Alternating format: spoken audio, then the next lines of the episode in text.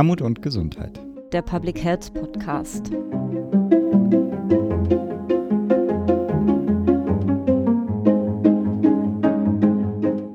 Herzlich willkommen zur 15. Episode des Podcasts Armut und Gesundheit, der Public Health Podcast. Wir sitzen heute wieder in einer neuen Konstellation zusammen.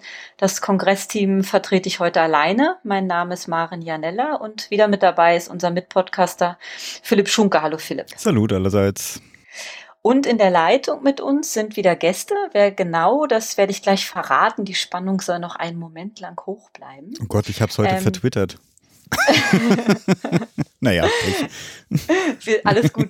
Wir sind in der 15. Episode des Podcasts Armut und Gesundheit, der Public Health Podcast insgesamt. Und in der zweiten Folge der Sonderreihe zum ursprünglich ja für den März geplanten Schwerpunkt des Kongresses Gender-Aspekte in Public Health, der ja nun aufgrund der Covid-Pandemie nicht stattfinden konnte.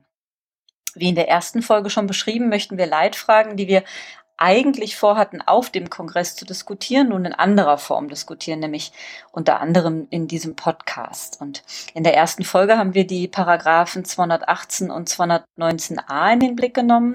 Und heute möchten wir mit dieser genderspezifischen Sonderreihe weitermachen.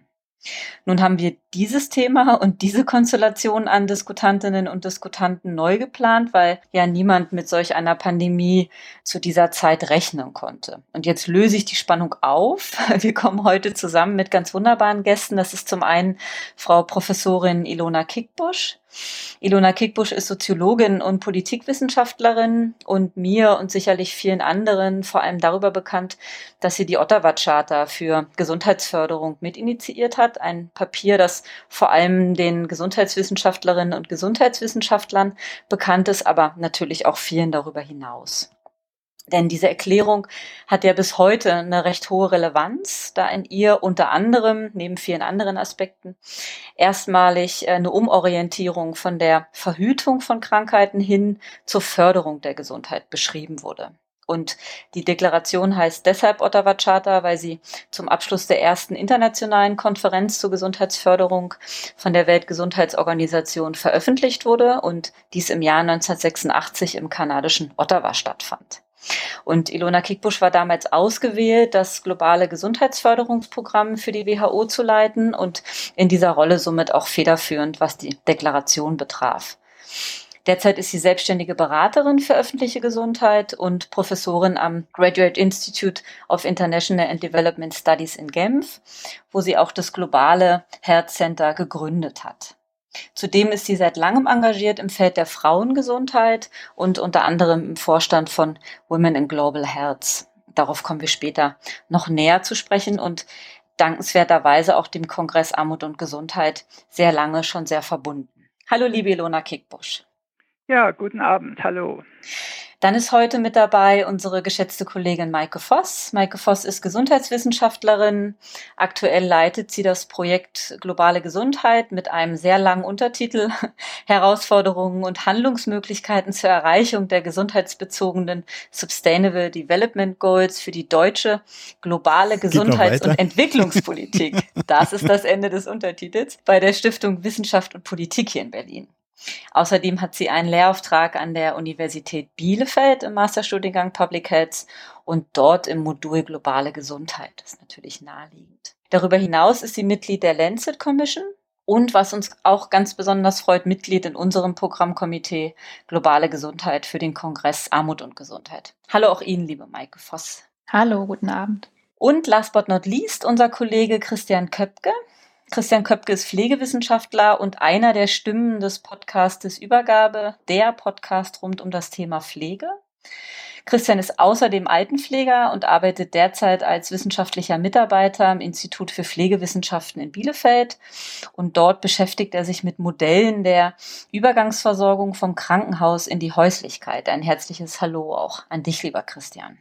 Hallöchen. Vielen Dank für die Einladung. Sehr gerne.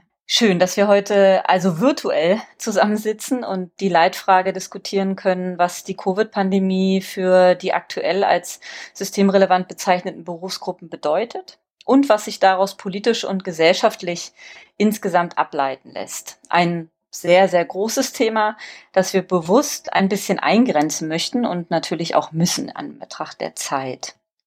Zunächst aber die, wie ich finde, sehr wichtige Frage, wie geht es Ihnen und euch aktuell unter diesen Bedingungen? Und Christian, vielleicht magst du starten. Das letzte, was ich von euch gehört habe, ist was sehr aktuelles, nämlich euer Podcast, den ihr gestern veröffentlicht habt. Und da wart ihr mit Karl Lauterbach im Gespräch. Ja, genau. Also zu mir, ich muss wirklich sagen, mir geht's gut. Ich halte mich an die Regeln, ich bleibe einfach zu Hause und äh, mein Job ist Gott sei Dank auch so, dass ich äh, viel von zu Hause eben auch machen kann und ähm, auch in meinem Umfeld ist es so, dass alle wohlauf sind, Gott sei Dank. Und ähm, das bietet natürlich jetzt auch die Möglichkeit, mit dem Podcast ein bisschen mehr zu machen. Ähm, aber nichtsdestotrotz, ja, müssen trotzdem Berichte geschrieben werden im Rahmen der Projektarbeit und so. Äh, da gibt es äh, keinen Aufschub der Deadlines. Mhm. Maike Voss, bei Ihnen vermute ich auch eine eher äh, hohe Arbeitsdichte zurzeit. Zumindest lässt sich das erahnen, wenn man Ihre automatische Out of Office liest, äh, in der Sie zum Beispiel um Verständnis bitten, dass Sie nicht ganz so zeitnah antworten wie sonst, was Sie trotzdem tun, aber das nur am Rande. Ja, das Ihnen? ist ein bisschen Selbstschutz, diese Out of Office Nachricht. Es ist viel, aber ich würde sagen, einige Zeit im Homeoffice und man kann sich dann natürlich auch so ein bisschen, es sich ein bisschen bequemer machen. Aber es ist natürlich für uns alle andere Arbeitsbedingungen. Und ich kann nur zum Teil nachvollziehen, wie das äh, Müttern und Vätern geht, die im Homeoffice auch noch Kinder betreuen. Und Ilona Kickbusch als Viehreisende ist ihre Situation ja sicherlich besonders verändert gerade, oder? Ja, das ist sehr eigenartig, nicht dauernd unterwegs mhm. zu sein. Ich bin oben auf dem Berg in unserem Chalet in der Schweiz und bin mir wie die Maike auch sehr bewusst, dass es mir im Vergleich zu sehr vielen anderen Leuten eigentlich sehr gut geht. Ich arbeite sehr viel zurzeit. Wir haben auch eine Lancet Commission, für die sehr viel mhm. gemacht werden muss. Aber natürlich auch, weil ich in einigen WHO-Gremien sitze, bin ich äh, eingebunden auch in die Vorbereitung zum Beispiel für die WHO-Arbeit für die G20 und die G7 und so weiter. Also an Arbeit mangelt es sicher nicht und natürlich auch im Hinblick auf Interviews, nicht zuletzt wegen der Trump-Erklärung, dass er der WHO die Gelder entziehen möchte. Katastrophe. Ja. Aber der Mann ist ja sowieso eine Katastrophe insofern. Aber das ist natürlich echt auch noch meine Hausnummer, auf jeden Fall. Ja, ja sehr besorgniserregend. Ja, absolut. Aber Marin, bevor du jetzt auf Fragen umschwenkst, äh, vielleicht auch noch die Frage, wie geht's dir denn eigentlich? Ja, ich fühle mich auch sehr, sehr privilegiert tatsächlich. Ich habe die Kongressabsage mit dem Team recht gut verschmerzt. Wir sind jetzt voller Tatendrang, äh, den nächsten zu planen und sind erstmal noch sicher in unseren Jobs, was natürlich gut ist und jongliere ansonsten eine kleine Tochter und meine Homeoffice-Geschichte. Aber das ist auch mit mancher Anstrengung, aber auch viel Freude verbunden. Von daher, genau, kann ich mich da auch überhaupt nicht beschweren wären, kann mich Maike Voss und Ilona Kickbusch anschließen, dass wir äh, fühle mich auch sehr privilegiert. Dann möchte ich gerne überleiten zu den aktuell ja als systemrelevant bezeichneten Berufsgruppen. Und Angela Merkel hat in ihrer ersten Corona-Ansprache bemerkt, Zitat Anfang, wer in diesen Tagen an einer Supermarktkasse sitzt oder Regale befüllt, der macht einen der schwersten Jobs, die es zurzeit gibt. Danke, dass Sie da sind für Ihre Mitbürger und buchstäblich den Laden am Laufen halten. Zitat Ende. Das Institut für Wirtschaftsforschung hat in einer eigenen Studie herausgearbeitet, dass 90 Prozent der Beschäftigten in systemrelevanten Berufen unterdurchschnittlich verdienen. In der Altenpflege liegt der Stundendurchschnitt sogar deutlich unter 15 Prozent und bei Supermarktverkaufskräften häufig nur knapp über dem Mindestlohn. Marcel Fratscher, der Direktor des DEW, entgegnet daher quasi, Zitat Anfang, das gesellschaftliche Ansehen vieler systemrelevanter Berufe, also Krankenpflege, Altenpflege, Reinigungskräfte, Sicherheit, aber auch Verkauf im Supermarkt ist relativ gering. Zitat Ende. Und das lässt sich, so die Leibniz-Gesellschaft, sogar messen. Betrachtet man hier die Bewertung des gesellschaftlichen Ansehens der verschiedenen systemrelevanten Berufsgruppen außerhalb von Krisenzeiten, zeigt sich eine überwiegend unterdurchschnittliche Wertschätzung dieser Tätigkeiten. Sehr viel Input, aber ich wollte zunächst ein wenig einführen. Nun aber die Frage an Sie und euch, auf welchen Nährboden stößt die Covid-Pandemie wenn es um die genannten und auch weitere systemrelevante Berufsgruppen geht. Maike Voss, möchten Sie mal starten? Die Pandemie zeigt uns natürlich Systemlücken auf und verschärft Probleme da, die sowieso schon sind. Die Pandemie zeigt uns auch, besonders wo wir in Bezug auf Chancengleichheit und Gleichstellung der Geschlechter aktuell stehen und wo Verbesserungsbedarfe sind und wo wir quasi sowieso noch mal ran müssen, sag ich mal. Also wir haben schon über die verschiedenen Berufsgruppen gesprochen. Äh, wir wissen, dass ungefähr 70 Prozent der Personen, die im Gesundheit- und Sozialwesen arbeiten, weiblich sind vor allem verglichen mit anderen Berufszweigen und anderen Berufsgruppen. Dort sind eher 40 Prozent der, der Personen weiblich. Und das sind natürlich jetzt auch gerade die Gruppen, wir werden heute bestimmt noch viel mehr darüber sprechen, die natürlich auch besonders exponiert sind gegenüber dem Virus und die sowieso schon unter Mehrfachbelastungen wie Kinderbetreuung, wie Altenbetreuung stehen. Und das ist natürlich etwas, das kommt einfach noch, die Krise kommt noch obendrauf, sag ich mal. Ja, ich meine, das Unsichtbare wird sichtbar. Und das heißt, dass Berufsgruppen, die man als selbstverständlich genommen hat, sichtbar werden, dass große Ungleichheiten sichtbar werden und dass man vielleicht schon auch sagen muss, dass es ja nicht nur um die Berufsgruppen geht, weil wenn wir mhm. hauptsächlich über auch die vielen Frauen, die in diesen Berufen sind, mhm. 70 bis 80 Prozent und mehr, dass da natürlich auch eine sehr große Überschneidung auch mit der unbezahlten Arbeit von Frauen ist mit der Pflegearbeit, die zu Hause geleistet werden muss, das Aufpassen auf die Kinder und so weiter und manchmal auch Doppelarbeit. Also das ganze Thema bezahlte und unbezahlte Arbeit von Frauen, über das ich auch vor Urzeiten meine Dissertation geschrieben habe, mhm. äh, wird auf eine ganz neue Weise sichtbar. Die doppelte Belastungen von vielen diesen Frauen, die psychischen Belastungen und wirklich auch also die ganz konkreten Risiken. Sie haben vielleicht gesehen, dass in England gibt es eine Gruppe, die äh, jede, äh, jeden Gesundheitsarbeiter, also Krankenpfleger, Ärzte und so weiter, äh, die an Covid-19 sterben, dass sie die abbilden und auf sie hinweisen. Mhm. Also diese Sichtbarkeit herstellen, glaube ich, ist ein ganz, ganz großer Punkt, der momentan gemacht werden muss und der, wie Maike Voss schon sagte, dann hoffentlich auch zu politischen Konsequenzen führt und das heißt natürlich auch finanzielle Konsequenzen im Hinblick auf Einkommen. Hm. Christian, wie schätzt du das ein? Nun bist du ja selbst, wie Philipp und ich auch, Teil quasi der äh, des Pflegebereichs, aber auch mhm. über den Podcast seid ihr ja sehr pflegepolitisch auch aktiv. Also ich glaube, ich habe dazu, mm, also die, die Meinung von Frau Kickbusch und von Frau Voss würde ich genauso unterschreiben. Ich glaube aber, dass zusätzlich noch eine ganz andere, also das, das Problem ist vielschichtiger, würde ich meinen. Also wie schon gesagt wurde, jetzt im Besonderen im, im, im, Beruf Pflege ist es so, dass es natürlich jetzt sichtbar wird. Also, Frau Kickbusch hat es gesagt, das ist halt ein Beruf, der wird sonst als gern selbstverständlich ähm, wahrgenommen. Ähm, ich meine, das ist vielleicht auch das Privileg, dass wir hier einfach ein, eine, eine Gesundheitsversorgung haben, wo wir der Meinung sind, dass das Standard ist. Also mhm. es gibt ja Länder, da gibt es keine Krankenversicherung, so, und das ist bei uns einfach Standard und das wird erwartet. Und deswegen könnte ich mir vorstellen, dass solche Berufe dann natürlich auch entsprechend in den Hintergrund geraten, weil einfach erwartet wird, dass dass ich eine, also eine gute Versorgung habe. Und jetzt plötzlich kommt es zu Engpässen und nun ist es so, dass genau diese Berufe quasi sichtbar werden. Und das macht sich nicht nur im Bereich derjenigen, die jetzt äh, an Covid-19 erkranken, deutlich, sondern eben auch bei Menschen, die in der häuslichen Versorgung jetzt plötzlich keine Versorgung mehr bekommen können. Mhm. Weil entweder die ambulante Pflege dort zum Erliegen kommt oder aber, wo plötzlich Angehörige beispielsweise die, die Tätigkeiten ähm, der ambulanten Pflege übernehmen müssen. Und das heißt, hier kommt jetzt auch nochmal eine entsprechende Belastung eventuell hinzu. Vielleicht können Angehörige auch einiges übernehmen, weil sie mehr Zeitressourcen haben, aber es kann ja auch sein, dass sie jetzt eine Doppel Doppelbelastung haben.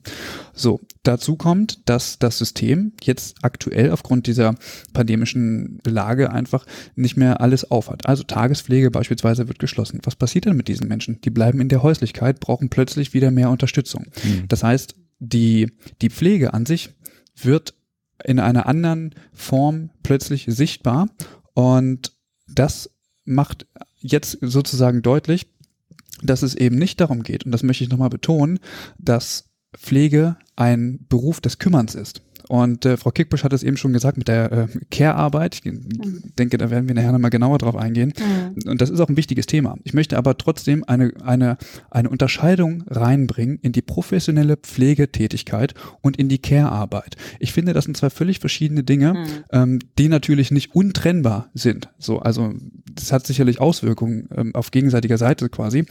aber ich finde, da muss man getrennt beobachten oder äh, das Ganze getrennt betrachten. Mhm.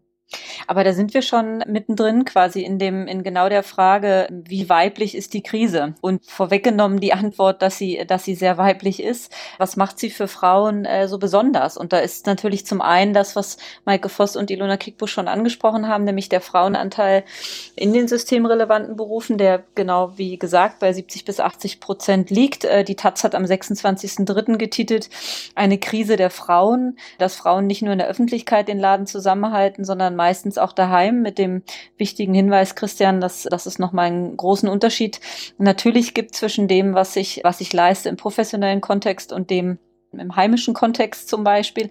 Aber mhm. nichtsdestotrotz sind es häufig Doppelbelastungen, mhm. die vor allem bei Frauen liegen. Und von daher wäre wär tatsächlich nochmal die etwas provokante Frage äh, in die Runde, ist diese Krise weiblich und was folgt daraus? Ja, vielleicht kann ich anfangen. Ich glaube nicht, die, dass die Krise weiblich ist. Die Krise mhm. wird von Frauen gemanagt. Mhm. Ich glaube, das ist ein, ein ganz großer Unterschied, ja. Mhm. Weil wenn man sagt, die Krise ist weiblich, dann klingt es so, als hätten die Frauen die Krise herbeigebracht, ja. So ist es ja nicht. Die Krise zeigt uns, dass sehr viel von dem, was dazu beigetragen wird, um äh, mit dieser Krise umzugehen, wir können ja noch gar nicht sagen, um diese Krise zu lösen, mhm. äh, dass das eben durch Frauen erbracht wird und in sehr, sehr vielen unterschiedlichen Dimensionen. Da stimme ich völlig zu. Das ist also von Pflegeberufen bis hin zu den äh, Putzfrauen, die desinfizieren müssen, von den Frauen, die Doppelbelastung haben, haben, die an der Supermarktkasse sitzen. Es ist ein ganz, ganz großes Spektrum und das Spektrum interessanterweise beinhaltet ja auch weibliche Entscheidungsträgerinnen in unterschiedlichen Positionen. Wir haben ein kleines Papier geschrieben, wo wir die mhm. politischen Entscheidungsträgerinnen verglichen haben mit dem Kriegsgerede von männlichen Entscheidungsträgern.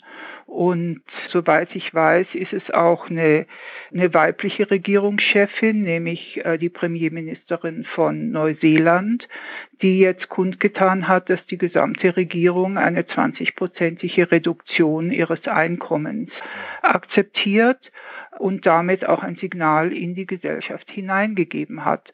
Also von daher glaube ich, äh, hat es tatsächlich diese Komplexität, aber ich würde nie sagen, die Krise ist weiblich. Mhm. Nein, mhm. es sind die Frauen, die helfen, mhm. mit dieser Krise umzugehen und dadurch eine Sichtbarkeit bekommen, die sie bisher nicht hatten, aber gleichzeitig sind es Frauen, die besonders unter dieser Krise leiden, mhm. die besondere Belastung bekommen. Denken Sie an, an Gewalt gegen Frauen zu Hause, denken Sie äh, an, wie ich schon sagte, Doppelbelastungen.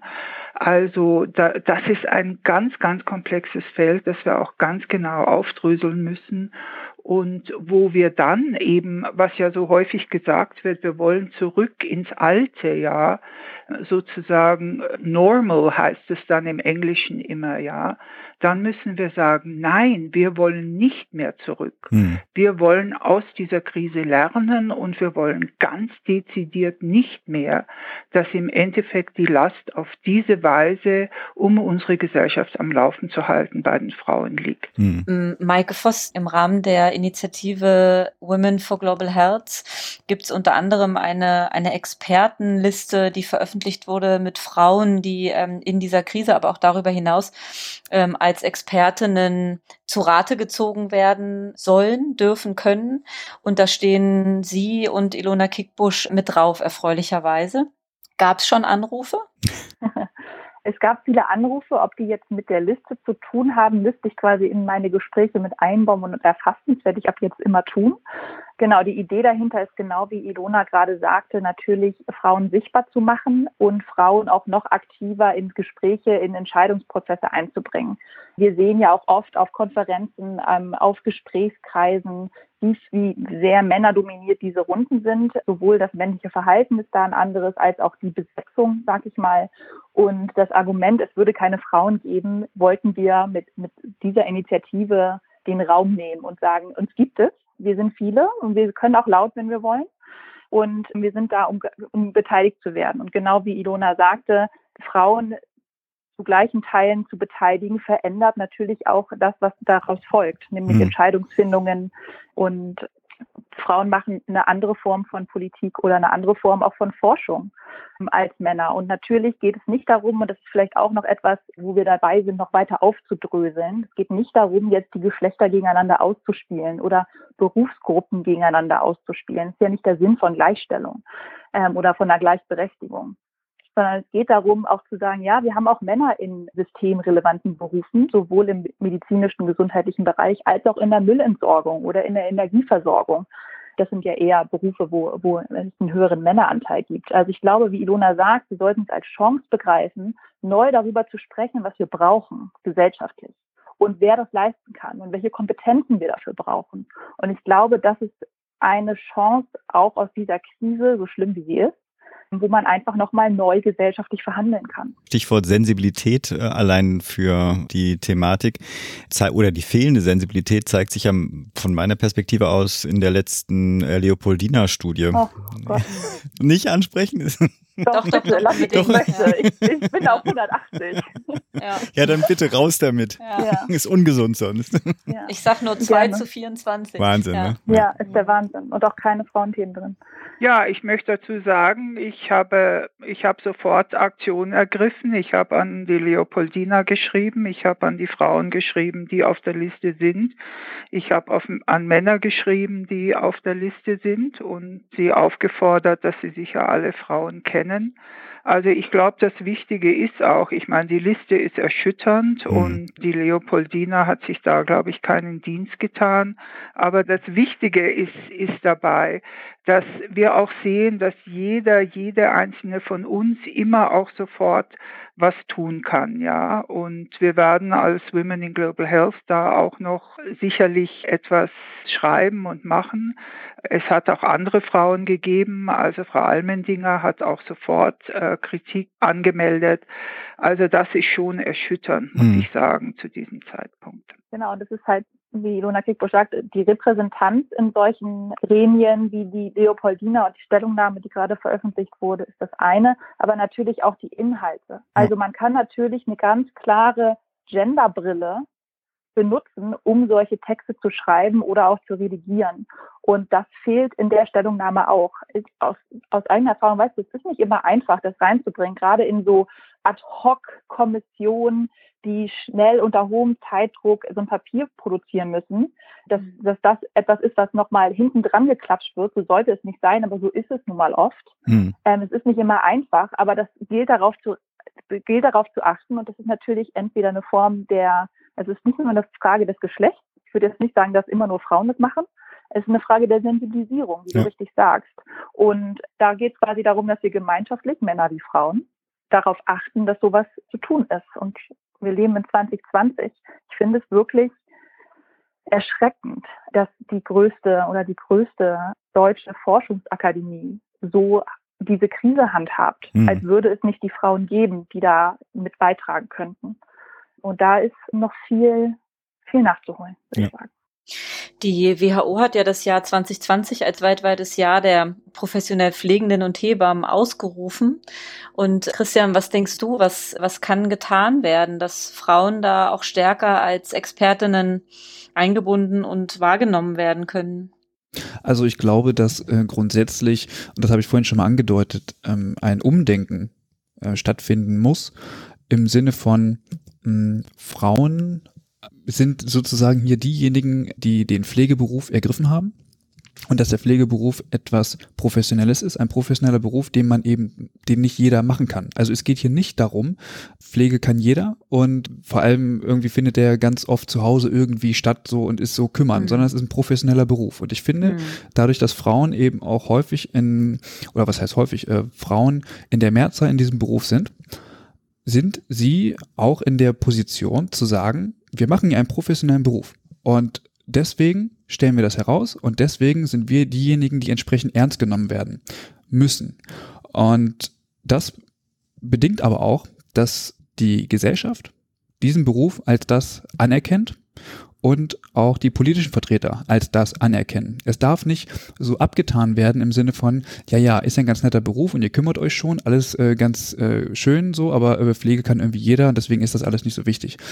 Deswegen glaube ich, ist es wichtig und ähm, wir haben jetzt hier zwei äh, Damen in der Runde, die entsprechend ja auch viel gemacht haben, um äh, Frauen sichtbar zu machen. Also ich glaube, das ist auch was ganz, ganz Wichtiges, dass sich ähm, die Sichtbarmachung von Frauen innerhalb dieser Profession und zwar in allen Professionen. Das ist egal, ob das jetzt die Pflegewissenschaft, die Pflegepädagogik, irgendwie andere ähm, Bereiche sind, so, sondern es geht darum, dass äh, Frauen sichtbar werden müssen und entsprechend in diese Position auch kommen.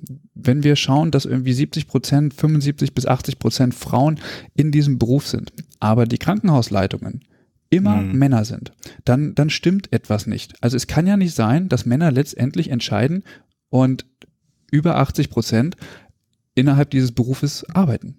Und ich finde, da muss ein Umdenken stattfinden und wie soll ich das sagen?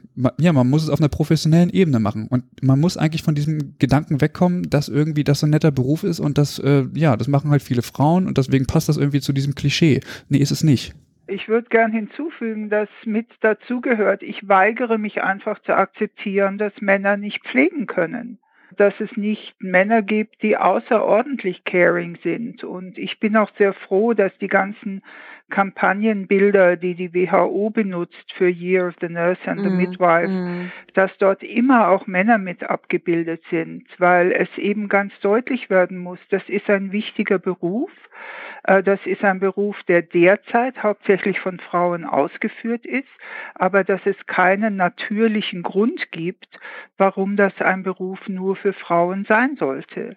Und dass auf allen Ebenen der Gesundheitsberufe wir uns eigentlich wünschen sollten, weil das auch für die Patienten, glaube ich, sehr schön wäre, wenn es schön durchgemischt wäre, äh, was die Geschlechter betrifft.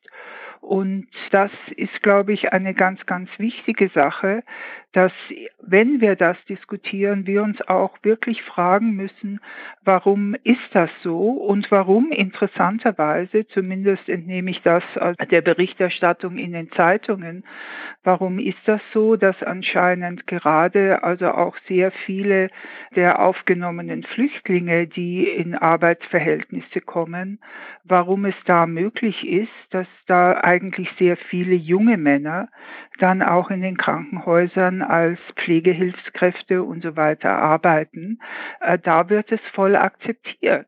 Und damit zeigen sich also sozusagen zusätzliche Ungleichheiten, ja, dass man äh, der Ansicht dann vielleicht ist, dass ein junger Mann, der ein Migrant oder ein Flüchtling ist, der eben auch wenig Status in der Gesellschaft hat, dass der dann auch pflegen kann, aber dass vielleicht ein weißer Mann dort nicht sein sollte, ja. Und ich nehme an, dass auch viele männliche Pfleger äh, durchaus immer wieder damit konfrontiert werden, warum bist du ein Pfleger und nicht ein Arzt, mhm. ja.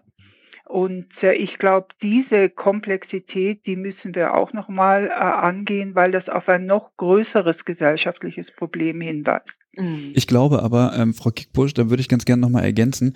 Sie haben uns jetzt mit den männlichen Migranten angesprochen. Ähm, sehr interessanter Aspekt, an den ich jetzt gar nicht ähm, vordergründig gedacht habe. Mein Gedanke war aber gar nicht äh, im, im Sinne von, dass sie vielleicht einen anderen Status in der Gesellschaft haben. Da gebe ich Ihnen recht, das wird wahrscheinlich so sein. Gleichzeitig ist es aber eben auch ähm, der sogenannte Pflegenotstand. Und da wird ja alles reingedrückt, wo man mhm. nur kann, wo man nur finden kann. Und wenn jemand jetzt beispielsweise aus ähm, äh, Migrationsgründen nach Deutschland kommt, ja, und Arbeit sucht, dann ist es sehr naheliegend, dass er erstmal irgendwie äh, in die Altenpflege oder in die Gesundheits- und Krankenpflege äh, geht oder reingedrückt wird, weil da aktuell quasi ja Not am Mann, Not an der Frau ist ähm, und das könnte eben auch noch ein Grund sein. Also ich würde es Absolut. nicht nur auf Absolut, genau, ich würde es nicht nur auf den ähm, gesellschaftlichen Status schieben wollen. Hm. Ja, es hängt ja damit zusammen, wenn man wo reingedrückt wird. Ja. Mhm. Ich meine, was wir gerade ansprechen, wir gehen, wir laufen ja gerade in die Richtung der Fachkräftemigration und Covid-19. Ich würde gerne noch auf ein anderes Thema kurz zu sprechen kommen, weil das vorher ähm, relevant war, nämlich, dass es um eine Aufwertung des Berufes mhm. geht, sowohl Danke, da wollte ich als auch weiblich. Mhm. Genau. Ja. Mhm. Und diese Aufwertung, ich meine, was wir erleben, ne, Menschen, die an den Fenster, äh, Fenstern stehen und klatschen, das sind mhm. natürlich total tolle Zeichen, aber davon kann sich die Person auch nicht mehr kaufen oder wird auch nicht auf lange Frist mehr wertgeschätzt. Ne? Es geht um eine, um eine wirkliche Aufwertung, auch monetär natürlich.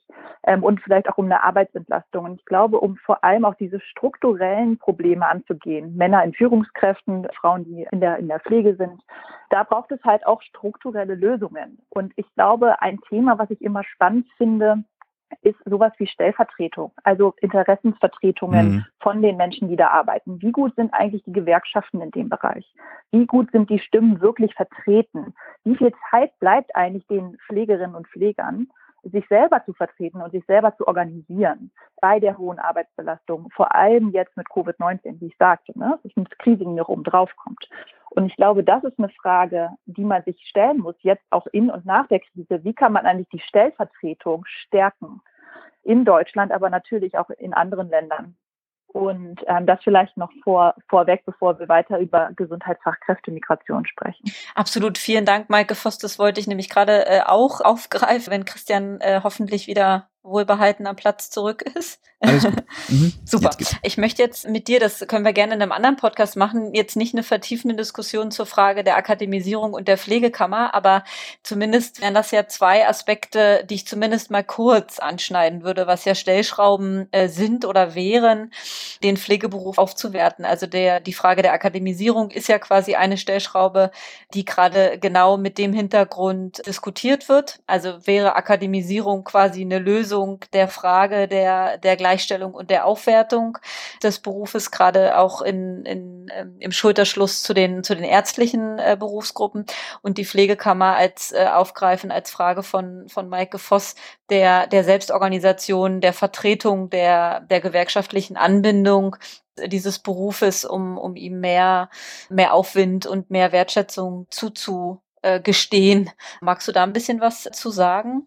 Klar, also ähm, die Akademisierung sowie die Selbstverwaltung der, des Pflegeberufs sind zwei Bausteine. Ähm, äh, letztendlich, um die Professionalisierung dieses Berufs auch voranzubringen und damit letztendlich auch zu mehr Anerkennung zu kommen und gleichzeitig auch zur Attraktivität des Berufes, also wo man dann auch entsprechend den Nachwuchs ähm, sichern kann. Gleichzeitig muss man aber auch darüber sprechen, welches Gehalt verdienen wir denn hier? Also wir, wir, wir kennen das in diesen Berufen, in diesen ganzen äh, ja, Berufen, die die, äh, wo, wo die Frauen in der Mehrzahl sind, sage ich mal, die sind in der Regel ja auch sehr schlecht bezahlt.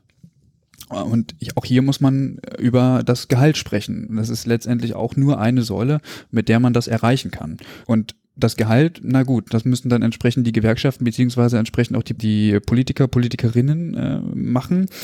Aber wo Pflege was lernen muss, ist in der Selbstverwaltung. Und äh, die Kammer beispielsweise wäre eine Möglichkeit dazu, aber der Organisationsgrad von Pflegenden war nie besonders hoch. Mhm. Das bedeutet, dass dieser ganze Beruf eigentlich immer nur von anderen regiert wird. Also es wird über Pflege gesprochen, ist entweder aus der Politik oder aus der Medizin oder eben aus den Gewerkschaften und so weiter. Pflege muss lernen, dass sie sich anders organisieren müssen und damit die Möglichkeit haben, zu einer viel höheren Anerkennung zu kommen. Und Pflegekammern sind da ein Beispiel. Und wenn ich mir Proteste angucke und Pflege selber sagt, äh, nee, habe ich keine Lust drauf, dann ist das Problem, naja, irgendwie auch hausgemacht und systemimmanent und dann kann ich aber nicht sagen, ich möchte 4000 Euro haben, weil dann müsste ich ja die, die Frage anschließen, ja, wofür denn? Was, was hat sich denn jetzt geändert? Wofür wollt ihr denn jetzt 4000 Euro haben? Natürlich sollen die besser verdienen, das ist keine Frage. Aber es geht äh, eben darum, dass man auch mehr Einfluss bekommt, dass man mehr Aufgaben übernimmt, dass man ein professionelleres Auftreten hat, dass man einen akademischen Abschluss hat, wenn man das möchte, dass die Grundausbildung von mir aus an der Hochschule ist und das führt eben einfach dazu, dass es ein attraktiver Beruf ist und auch weg davon kommt, kann ja jeder. Das ist, glaube ich, ganz wichtig, ja. Ich wollte nur einen Kommentar einwerfen, nämlich, dass wir eine Emanzipation der Pflege brauchen. Das habe ich da ein bisschen herausgehört. Hm. Ja. Das Wichtige ist, äh, glaube ich, im realen Leben, sage ich mal, nicht nur die, die Aufwertung der Pflege, sondern auch die ganze Durchlässigkeit der Pflege. Äh, wir sehen das hier in der Schweiz, wo ja ein anderes Pflegeausbildungssystem ist als in Deutschland. und dass man eben wirklich sozusagen von einem ganz einfachen Pflegeberuf in einem durchlässigen System sich sozusagen auch in unterschiedlichen Lebensphasen, was ja immer noch häufig für Frauen der Fall ist, auch auf, auch hinauf arbeiten kann und äh, von daher auch zu unterschiedlichen Zeiten unterschiedliche Verpflichtungen und auch Verantwortlichkeiten übernehmen kann. Und ich glaube, das ist was sehr, sehr Wichtiges, dass diese Durchlässigkeit und die Aufstiegsmöglichkeiten innerhalb des Berufes sehr, sehr wichtig sind und dass man eben dann zu einem bestimmten Zeitpunkt, wo man vielleicht auch schon mehr Praxis hat, dann wieder zurück einsteigen kann und vielleicht sich dann für mehr Akademisierung und so weiter entscheidet, ja. Ich glaube, das sind auch neue Ausbildungsmodelle, die man sich anschauen muss, die dann mit unterschiedlicher Praxiserfahrung und unterschiedlichen Lebensumständen dann auch zum Tragen kommen können. Mhm. mhm. Aber muss man nicht von der anderen Seite auch herdenken? Also ich bin ja seit Jahren bei Christians Argumentation voll dabei. Wir brauchen natürlich eine viel aktivere Berufsgruppe. Wir brauchen die Pflegekammer. Wir brauchen äh, sozusagen ein, eine Repräsentanz der Pflege, eine Selbstorganisation der Pflege. Gleichzeitig fühle ich mich immer so ein bisschen schlechter mit, weil jetzt sagen, nehmen wir mal die andere Seite. Ja, wir haben eigentlich ein, äh, eine Menge äh, hochprofessioneller Frauen und gleichzeitig werden sie ja dann doch dann irgendwie ignoriert. Stichwort Leopoldina. Also ich glaube, wir dürfen auf der anderen Seite die derzeitigen Macher des Willensbildungsprozesses nicht aus der Verantwortung nehmen, verdammt nochmal auch darauf zu achten. Naja, das eine ja. schließt das andere natürlich nicht aus. Und wir kämpfen hier in der Schweiz zurzeit auch sehr stark um also zum Beispiel eine, eine stärkere äh, Vertretung der Pflegewissenschaft, für mehr Professorinnen in diesem Bereich, äh, für das Hören auch von äh, weiblichen Stimmen. Gott sei Dank hat man derzeit auch ein paar starke Frauen im Bundesrat, in der Politik, sehr viel mehr Frauen jetzt auch im Schweizer Parlament. Es gab äh, große soziale Bewegung Anfang letzten Jahres, dass Frauen mehr Stimmen in der Schweizer Politik haben und das hat sich tatsächlich dann in den Parlamentswahlen niedergeschlagen. Also wiederum äh, diese diese Vielzahl der Schienen sozusagen, mhm. weil es braucht mhm. eben auch die starke politische Vertretung von Frauen und leider Gottes in Deutschland, wenn man sich das deutsche Parlament anschaut, mhm. dann, dann ist das eine Wüste. Und die, das ist, wenn ich das richtig sehe, noch schlimmer geworden. Und das heißt auch, dass die Parteien oder ein Großteil der Parteien nicht daran interessiert sind, Frauen nach vorne zu bringen. Jetzt sind wieder drei in der CDU, drei männliche Kandidaten für die Nachfolge und so weiter und so fort. Es ist ein gesamtgesellschaftliches Bild, was man dezidiert wird durchbrechen müssen. Hm. Und dabei muss man laut sein und unpopulär sein. Hm. Vielleicht mache ich mich damit ein bisschen unbeliebt, aber kein Verfechter davon, ähm, ja, also immer dieses äh, Mann, Frau oder dieses Geschlechterding irgendwie so. Äh, ich finde es irgendwie ganz gut, wenn jemand äh, von mir aus als Staatsoberhaupt, Häuptin, wie auch immer, einfach durch, durch etwas glänzt, äh, was er gut kann. Also zum Beispiel Kompetenz, so finde ich ähm, ganz gut. Und dann ist mir das letztendlich egal, ob das eine Frau oder ein Mann ist. Natürlich hat das irgendwie ein Zeichen und das hat sicherlich auch Auswirkungen, aber ich finde tatsächlich, was dahinter steckt. Dass da jetzt drei Kandidaten wieder von der CDU sind, dass drei männliche sind, gut. Wenn ich mir jetzt aber äh, im Gegenzug angucke, was Frau äh, Kram-Karrenbauer beispielsweise gezeigt hat, dann muss ich sagen, okay, sie ist für den Job aber auch einfach nicht geeignet. So, also ich finde, es geht, ja, ich mhm. finde, es geht auch darum, mal zu gucken, wer ist denn eigentlich geeignet. So und dann dann muss ich aber den Ball auch zurückspielen und sagen, also an die Frauen und sagen, okay, it's your turn. Es gehört immer, ich finde, es gehören okay, immer in dem System my, immer, immer zwei dazu. okay. Naja, darüber kann man streiten, aber ich möchte schon loswerden, dieses absolut wichtige Zitat, was aus unserer alten Frauenbewegung kam. I fight for the day ja. when a mediocre woman can get as far as a mediocre man. Mhm. Und mhm. ich glaube, um das geht es hier, ja. dass äh, das wir auch, eine ja. gewisse Ungerechtigkeit an den Tag legen. Frauen müssen immer super gut sein und wenn es ein Mann nicht gut macht, na ja, dann kommt der nächste, ja. ja äh, beziehungsweise es ist einfach strukturell tiefer, finde ich. Also wenn die, wenn die, wenn man im Bundestag, wenn es quasi Arbeitsgruppen braucht, die sich dafür einsetzen, dass man mal zu geregelten Arbeitszeiten seiner Vertretung im Parlament nachkommen kann und nicht sitzt Sitzungen nach 1930 äh, noch einberufen werden.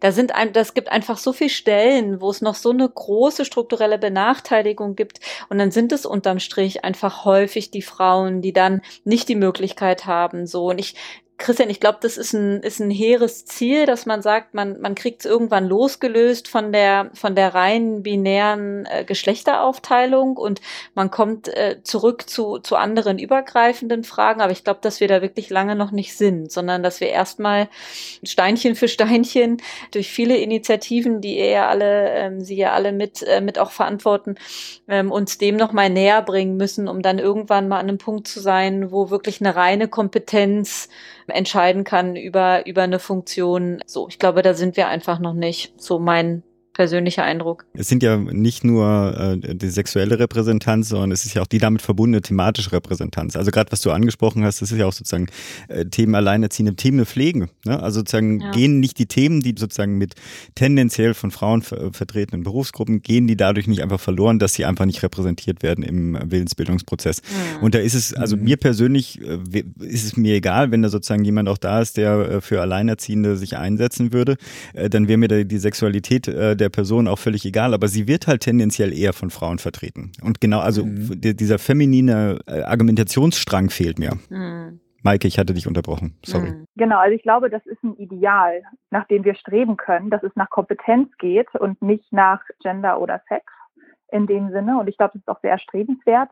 Ich wollte noch einmal auf die Covid-19-Krise zurückkommen und das nochmal anwenden, was wir gerade besprochen haben. Ähm, gerade im deutschen medialen Bereich sehen wir ja gerade am Anfang der, der, des Ausbruchs hier in Deutschland sehr viele männliche Virologen, sag ich mal, die in den Medien waren, die die Bundesregierung auch beraten haben.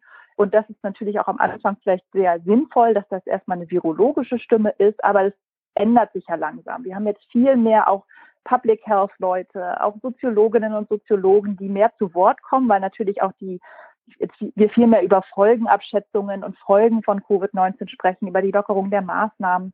Aber ich finde schon erwähnenswert, dass vor allem drei, vier männliche Virologen diese Debatte mhm. angeführt haben. Gleichzeitig kann ich aber auch sagen, ich hatte überhaupt gar keine Lust, mich da total doll einzumischen, weil das irgendwie auch für mich immer sehr so Medienhascherei ist.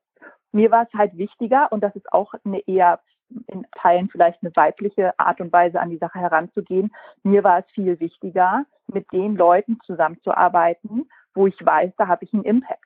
Und da habe ich einen direkten Impact und da geht es weiter. Über die Medien spiel, spielt man ja immer nur über Bande. Ich weiß ja gar nicht, wo das genau landet.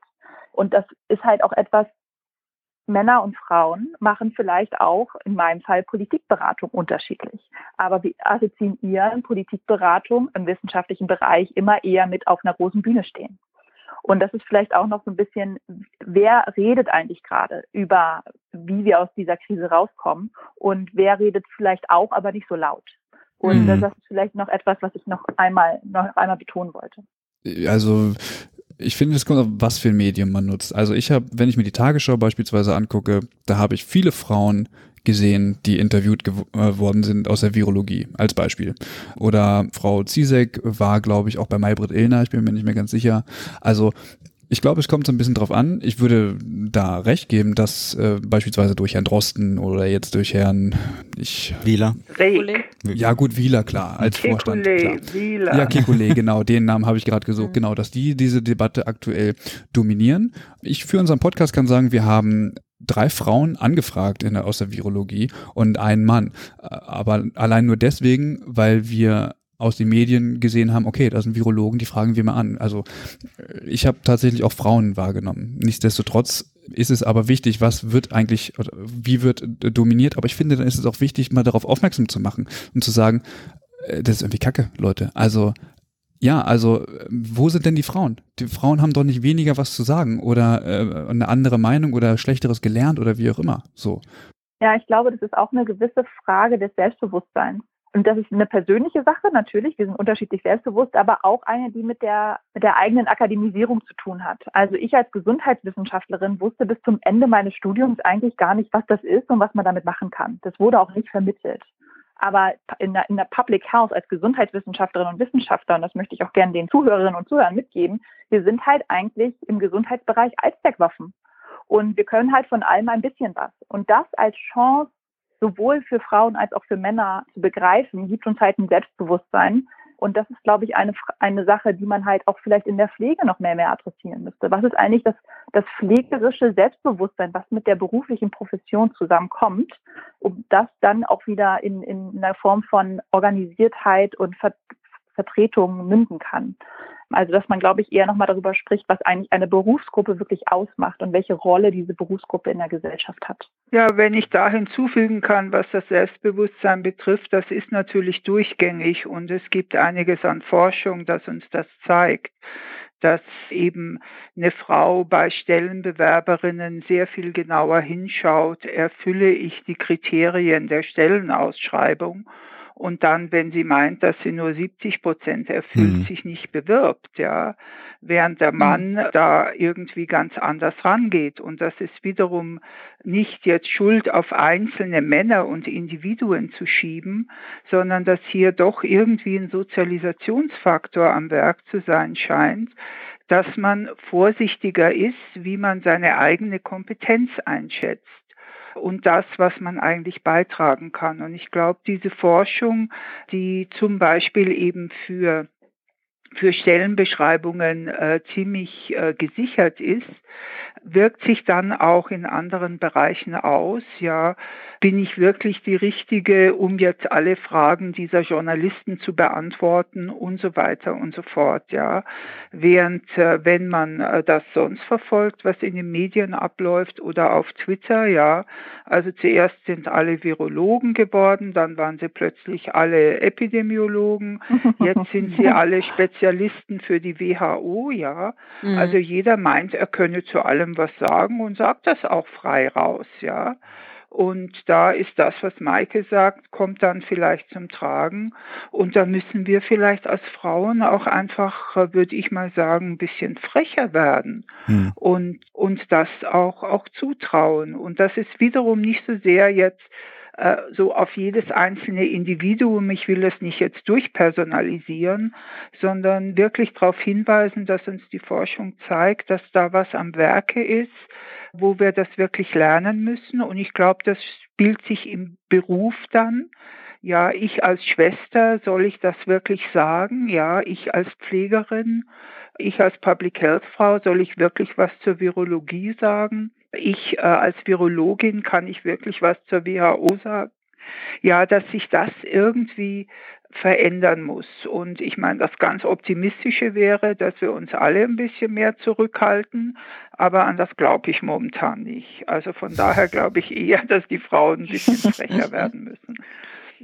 Ich fand dieses, dieses Bild von Ihnen beiden am Anfang ein schönes, dass, dass im Prinzip die Covid-Krise, ich würde es jetzt mal übersetzen, als wie so ein Brennglas ist, wo drunter man nochmal stärker sieht, ähm, an welchen Stellen was im Argen liegt. Ähm, und ich würde uns wünschen, jetzt auch ein bisschen mit Blick auf die Zeit, dass wir es schaffen, da tatsächlich mit den, der notwendigen Tiefe und auch der, der, der notwendigen Fundiertheit äh, diese Themen anzugehen und nicht zu sehr damit beschäftigt sind. Und das ist natürlich ein, ein frommer Wunsch. Ähm, wenn ich das in meinem Kontext schon äh, so stark merke, dann will ich mir gar nicht vorstellen, wie man es in anderen Zusammenhängen merkt, wie stark Covid einen gerade beeinflusst in, in allen Bereichen, dass dafür aber Zeit bleibt, dass Zeit bleibt über die Krise hinaus, genau diese Fragen, die wir versucht haben hier anzudiskutieren, zu stellen. Und ähm, aus der Krise tatsächlich an der einen oder anderen Stelle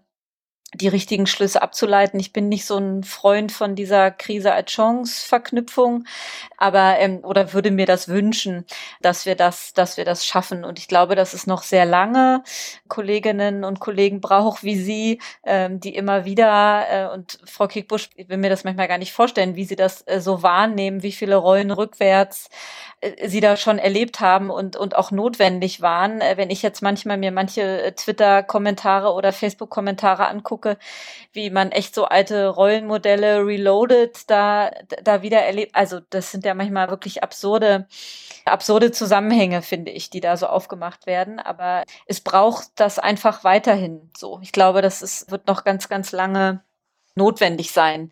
Aber ich kann sie alle nicht entlassen, ähm, vor allem ähm, äh, auch mit diesem Fokus, nicht Sie, Frau Voss und Frau Kickbusch, um, ohne nochmal die Frage zu stellen, was können wir quasi als auch als Public Health Szene aus dieser Krise mitnehmen? Es ist ja eine sehr vielschichtige Struktur, diese Public Health Szene. Als ich äh, in Bremen angefangen habe zu, zu studieren, Anfang äh, der 2000er Jahre, war Public Health noch viel, viel mehr der ÖGD, als es, als es heute ähm, verstanden wird, weil es einfach viel mehr wissenschaftliche Fakultäten und Institute gibt, die sich äh, mit Public Health Fragen auseinandergesetzt haben und damit wird, wird der Bereich auch vielschichtiger, ist, ist mein Eindruck.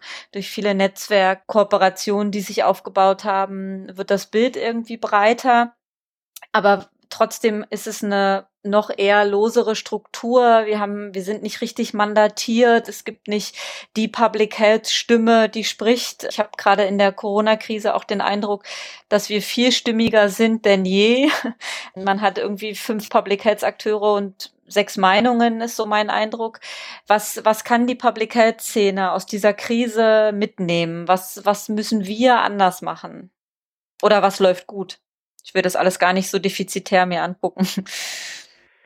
Ja, ich hatte ja versucht mitzuwirken, als man äh, versucht hat, Public Health in äh, Deutschland zu stärken. Und äh, wie Sie sagten, es ging ja eine Weile gut und ist dann wieder zerfleddert. Äh, man erfährt ja jetzt auch und auch in jedem Gespräch mit Herrn Wieler, dem Leiter vom Robert Koch Institut, wie sehr man darunter leidet, dass sozusagen draußen im Land keine starken Gesundheitsämter sind, dass nicht in die Ämter investiert worden ist, dass nicht in die Professionellen investiert worden ist, die es bräuchte, dass nicht in die Programme investiert worden ist. Und wenn überhaupt, wäre jetzt die Zeit für Gesundheitsprofessionelle auch zusammenzukommen und nicht nur die enger definierte Public Health Szene, sondern wirklich auch mit den anderen Gesundheitsberufen zusammen zu sagen, alles trägt nicht, wenn wir kein starkes Public Health haben. Wir, die Gesundheitsdienste, die Notversorgung und so weiter, wir leiden darunter, wenn wir kein starkes Public Health haben, ja. Und das gilt für alles. Das gilt jetzt auch nicht nur für die Infektionskrankheiten oder für die Notwendigkeit des Impfens, das ja den Gesundheitsämtern weggenommen wurde und so weiter, sondern wir sehen ja jetzt durch äh, die Tatsache, dass die Leute in Anführungsstrichen mit Vorerkrankungen, ja, was sind denn das für Vorerkrankungen? Das sind alles nicht übertragbare Krankheiten, gegen die man keine entsprechenden Public Health Maßnahmen ergriffen hat, wenn ich das jetzt mal ganz verkürzend sage, ja, weil man den Tabak nicht bekämpft hat, das Übergewicht nicht, weil man sich nicht systematisch gegen Diabetes äh, eingesetzt hat und so weiter. Und jetzt sind das die Leute, die durch eine Infektionskrankheit leichter versterben, egal welchen Alters sie sind, ja. Und äh, das heißt, man muss jetzt wirklich auch wieder zusammenzurren und sagen und nicht sagen, das ist die Agenda der Notmediziner, das ist die Agenda der Krankenschwestern und das ist die Agenda der Public Health Leute, sondern wirklich auch so, wie die WHO das sagt, ein integriertes UHC, ein Universal Health Coverage Konzept haben, für das man gemeinsam kämpft und wo man wirklich sieht, wie ein Teil dieses Systems aufs andere angewiesen ist, weil sonst schaffen wir das. Hm. Ja, das war schon eigentlich der perfekte Schlusssatz und ich stimme komplett zu, aber ich würde vielleicht noch ein, zwei Sachen mal highlighten wollen und zwar, dass das auch mitschwang bei Ilona gerade, nämlich Health and All Policies. Ich glaube, das, was wir mit dieser Krise erreicht haben, ist, dass wir nicht mehr darüber reden müssen, wie relevant ein Gesundheitssystem ist. Mhm. Und das ist ja eigentlich ein Erfolg, den wir jetzt leider aufgrund der Krise haben. Also die Abhängigkeiten von dem Gesundheitswesen als kritische Infrastruktur, das müssen wir nicht mehr erklären. Ich muss auch in meinem Bereich nicht mehr erklären, was globale Gesundheit ist. Das habe ich die letzten drei Jahre in Deutschland immer machen müssen. Das ist jetzt klar und darauf kann man aufbauen weil es jetzt endlich in den Köpfen angekommen ist, dass wir viel vernetzter denken müssen, wie Ulona ja auch sagte, ähm, und viel mehr zusammenarbeiten müssen. Aber die Frage ist natürlich, wer macht das und wer initiiert solche Gespräche? Die, die Public Health Gemeinschaft in den letzten Jahren ist ja schon zum Teil zusammengekommen. Wir haben das Zukunftsforum Public Health als, als Plattform. Wir haben jetzt ein neues, ich glaube, es nennt sich Covid, Public Health Covid-19.de, ein Kompetenznetz äh, der Public Health Universitäten und Hochschulen, die sich zusammengeschlossen haben. Also es gibt mhm. so kleine Früchte. Die Frage mhm. ist halt nur, wann, wann trägt es wirklich und wann wird es auch wirklich ernst genommen in der Politik, damit sich auch Entscheidungen dementsprechend ausrichten. Mhm. Und das, was wir ja in der Profession von Public Health und Global Health können, ist ja das vernetzte Denken und vor allem auch die Weitsicht, also die Folgenabschätzung. Wir brauchen natürlich Krisenmanagement, das machen wir ja momentan auch schon ganz viel, aber was ist dann die Abwägung und die Sozialverträglichkeit der Maßnahmen, die wir jetzt gerade einlenken? Wir hatten ja schon über zum Beispiel häusliche Gewalt, über mhm. Einsamkeit mhm. gesprochen. Und das ist natürlich das, das liegt in unserer Profession, das abzuschätzen und darüber auch den Diskurs zu dominieren. Und das fehlt einfach noch viel zu sehr, beziehungsweise wir überlassen diesen Diskurs halt auch wieder nur anderen und mischen da nicht mit. Mhm. Aber meine, meine Vorstellung von der Profession Public Health ist, eine zusammenführende und auch eine moderierende. Und ich glaube, dass das Public Health in Deutschland gerade diese unterschiedlichen Professionen zusammenbringen kann und dann einen gemeinsamen Diskurs moderieren kann. Und da müssen wir, glaube ich, hin. Und das braucht natürlich auch Stimmen, die da sich einmischen wollen, die selbstbewusst sind, Frauen wie Männer. Am liebsten noch drei mehr Frauen. Und ja, da kann man eigentlich dann nur sagen, dass es da dass, dass wir da hin müssen und dass es natürlich dafür auch Unterstützungsnetzwerke braucht. Mhm. Wie zum Beispiel den tollen Kongress Armut und Gesundheit. Das ist doch ein Schlusswort. nee, Christian, möchtest du noch ergänzen? Ja, also wäre schade, wenn nicht. Ich unterschreibe beide Statements äh, komplett und zehnmal und äh, gebe 20 Daumen genau richtig. Möchte aber auch noch eine Sache hinzufügen und zwar finde ich, also das liegt aber nicht an, an Public Health, äh, sondern ich glaube, die Pflegewissenschaft hat da genau das gleiche Problem. Erstmal müssen wir uns als großes Ganzes verstehen.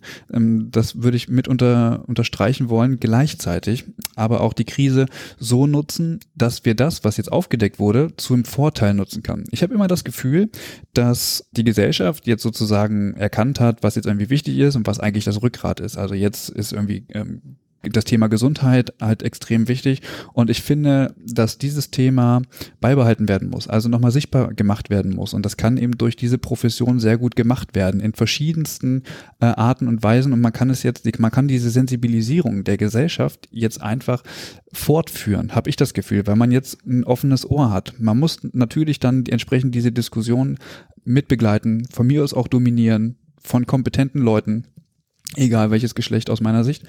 Aber ähm, es ist wichtig, dass man ähm, dieses Momentum, was jetzt vorhanden ist, einfach aufgreift. Das ist zumindest meine Meinung. Und ich finde, hier ist es wichtig, dass jede Profession, also jede wissenschaftliche Profession, sich dem so nähert, dass es jeder versteht. Ich habe manchmal das Gefühl, dass eine Wissenschaft, so wie sie den Studien veröffentlicht und so weiter, einfach viel zu wenig dort ankommt, wo sie eigentlich ankommen müsste und zu sperrig ist, zu unhandlich. So, das, also wie gesagt, ich möchte damit jetzt gar keine Wissenschaft per se angreifen, aber ich habe einfach manchmal das Gefühl und dass das vielleicht ein Grund dafür ist, weshalb man diesen gesellschaftlichen Wandel, den wir jetzt ja aufgreifen müssen, eben um entsprechend irgendwelche Berufe aufwerten zu können, weil sie jetzt plötzlich merken, oh, die Frau an der Kasse, die ist ja plötzlich wichtig, weil wenn die nicht ist, dann kann ich nichts einkaufen, dann habe ich kein Klopapier.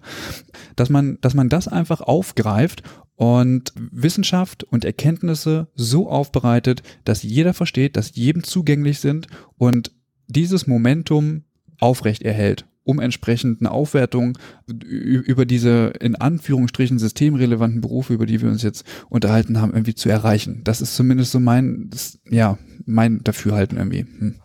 Das wünsche ich uns, dass wir durch diese offene Tür oder durch das Brennglas stärker schauen und treten und genau das, was im Argen liegt und jetzt stärker auf dem Tisch liegt, ähm, dass wir das angehen können.